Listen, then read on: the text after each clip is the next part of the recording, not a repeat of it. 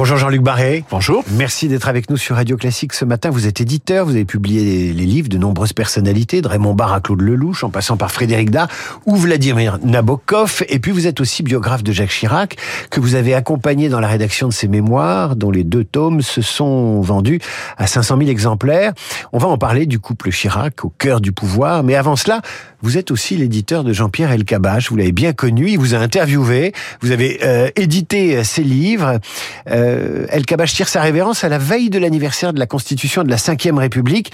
Ça doit vous inspirer, ça Bon, D'abord, ça m'inspire une grande tristesse, parce que j'aimais beaucoup Jean-Pierre, que j'ai eu la chance de le connaître à un moment de sa vie euh, où il voulait témoigner d'ailleurs parce qu'il avait déjà eu une première une première alerte sérieuse sur le plan euh, de, sa santé et c'était d'ailleurs un témoignage assez formidable. Oui, il a la coïncidence. Vous savez moi, ce qui ce qui m'a frappé chez, lui, c'est cette espèce de présence permanente au, à l'actualité, la curiosité. On, parlait de choses. Il, a, il venait de voir telle ou telle personnalité. Il continuait à travailler alors qu'il n'était plus journaliste véritablement.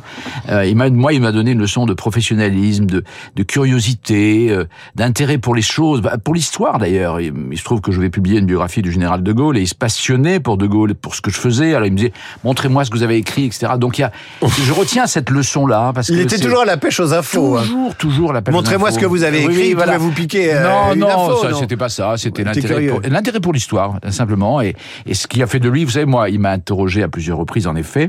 Il était le plus anxieux. Il était plus anxieux que celui qui recevait.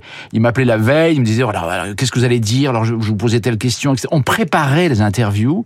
Et, et quand, je, quand on arrivait je, je, crois que je ne suis pas le seul à avoir vécu ça, il était très nerveux, parfois même presque trop nerveux, mais, mais ça, il vous arrachait finalement des informations. Il avait des fiches comme un écolier, hein, des petites fiches Bristol qu'il écrivait, même quand lui-même était interviewé, il venait avec, euh, avec ses fiches. Tout était préparé. Oui. Jean-Luc Barré, euh, on a entendu dans la matinale de Radio Classique ce matin euh, pas mal d'extraits des interviews de Jean-Pierre Elkabbach. Si vous deviez retenir et partager un trait de personnalité moins connu de ceux qui nous écoutent. Vous qui l'avez édité, vous qui avez relu ses textes, vous qui avez donc senti cette anxiété qu'il y avait en lui, anxiété de bien faire, quelque chose qu'on connaît moins de Jean-Pierre Elkabbach. Moi, ce que j'ai senti, j'ai découvert d'ailleurs en publiant ses mémoires, mais il m'en avait parlé, c'est au fond sa fragilité. Vous savez, il était, euh, il avait à peine connu son père, il était né en Algérie, et, surtout, il me racontait quand je suis arrivé à Paris, le nom que je portais, El Kabbach, on m'a demandé d'en changer.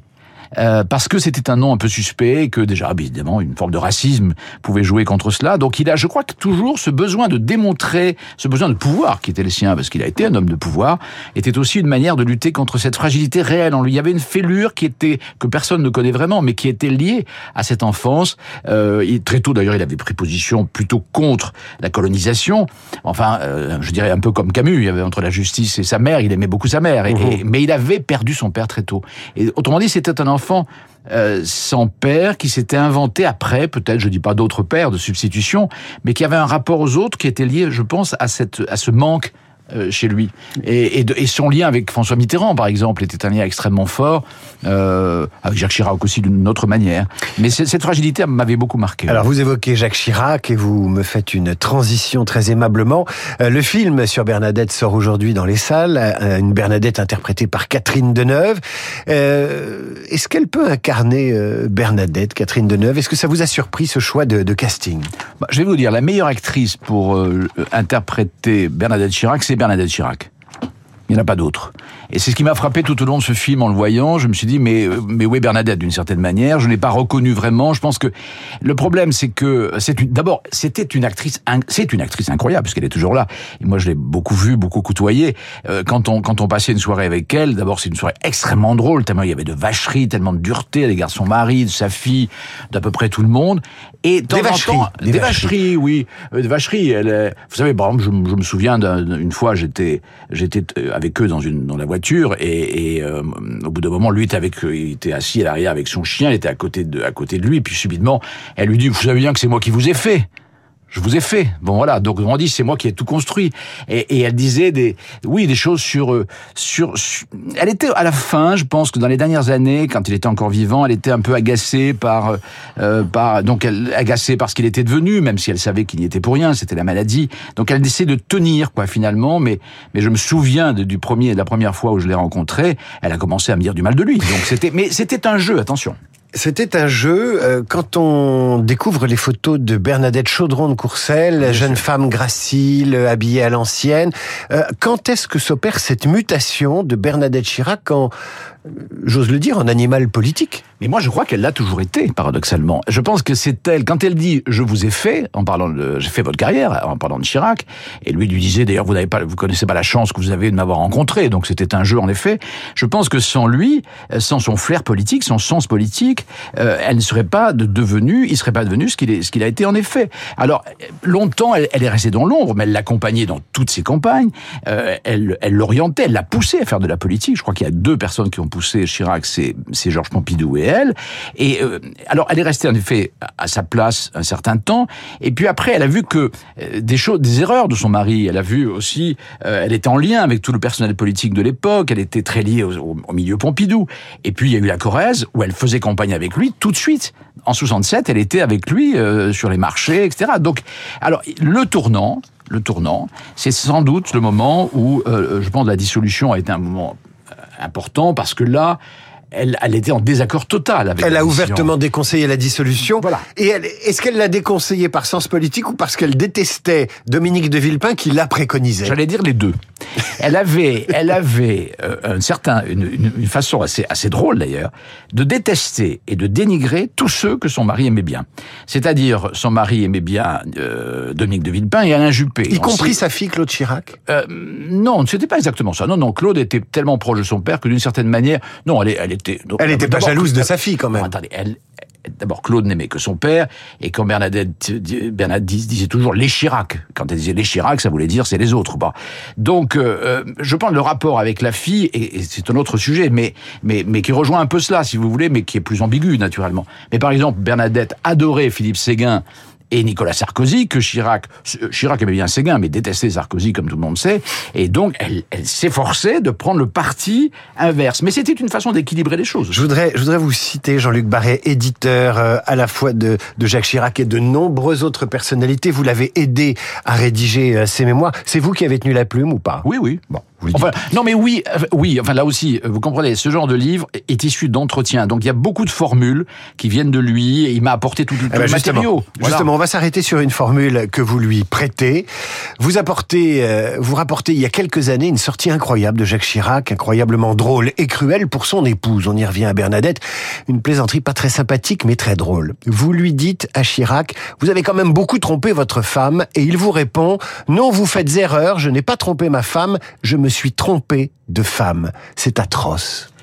Oui, enfin, on peut le prendre comme ça. Moi, je le prends comme. Euh, je, vais vous dire, euh, au point de départ, je me suis dit c'est une formule de Sacha Guitry. Mmh. Ben, c'est des formules d'une époque. Oui, ça, ressemble. C'est des formules de l'époque. Alors aujourd'hui, on n'ose plus rien dire. On est toujours dans une espèce de prudence. Bon, moi, j'ai bien vu le petit sourire qu'il a eu à ce moment-là. C'est toute une manière de s'en sortir quelque part parce qu'effectivement, il pouvait pas m'avouer qu'il l'avait beaucoup trompé. Je crois qu'au fond de lui, il ne le croyait pas. Il trouvait ça très drôle de me dire ça.